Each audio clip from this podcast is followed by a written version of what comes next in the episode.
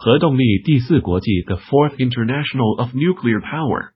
科学家 W 又名 W V，在一九八八年利用微型核能生化技术复活了列夫托洛茨基。在此往后的第一百年，也就是二零八八年，地球爆发了核子战争。在末日后，世界上已经不存在完整肉体的人类了。幸存的人和机器以及核动力装置交构，产生了新的物种。此刻，世界诞生了一个新的武装组织。核动力第四国际 The Fourth International of Nuclear Power，该组织的领导人据说是复活后的托洛茨基，也有人说那不过是在一九八八年出生的一些人的亡魂罢了。在一九四七年青岛完全解放前期，那个城市出现了一支自称东托派的地下革命武装，他们将道教秘法和共产主义相结合，产生了一种强大的战斗力量。并且该组织得到了共产国际的支持，苏联提供了大量纳粹德国的实验武器。四七年六月，东托派在进行了数次对国统区军事设施的破坏后，走向了灭亡。战斗爆发在一个有风的夜晚，中央军外籍部队，主要是二战后收编的日本升华改造人部队以及美国提供的核武技术，发现了东托派的据点，并展开了围攻。战斗异常惨烈。中央军外籍部队的战后报告称，东托派人员全部战死。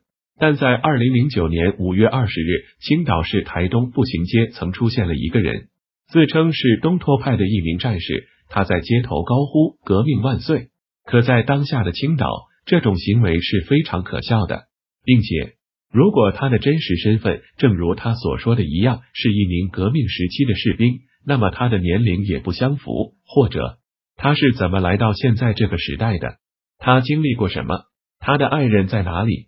在二零一二年，人类宇航员实现了在月球背面的初次行走。宇航员 W 在一块黑色的岩石后发现了文明迹象，那是一张类似报纸的东西，上面写满了他无法理解的文字。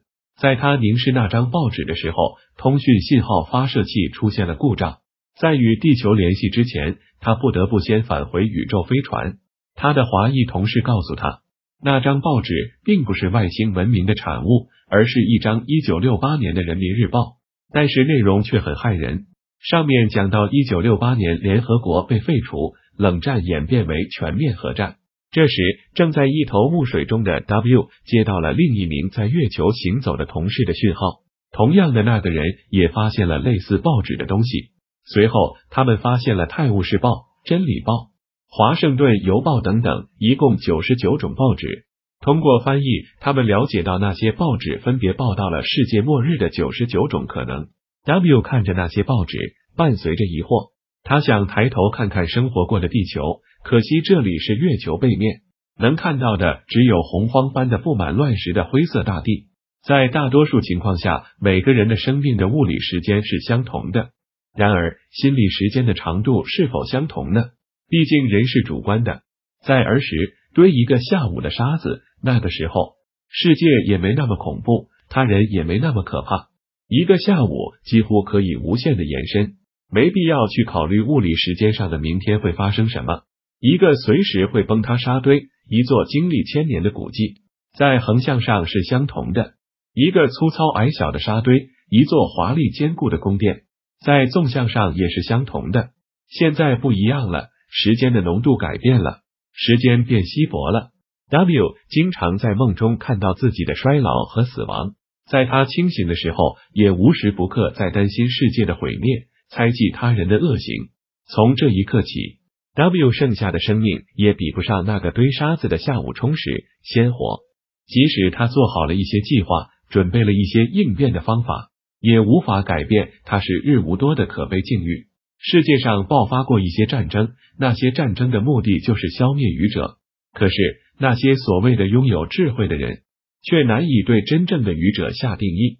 他们开始列举观点不同的人们干过的可悲行为，诽谤对方，叫嚣着正义，相互攻击。阵营分化完毕，战争就这样爆发了。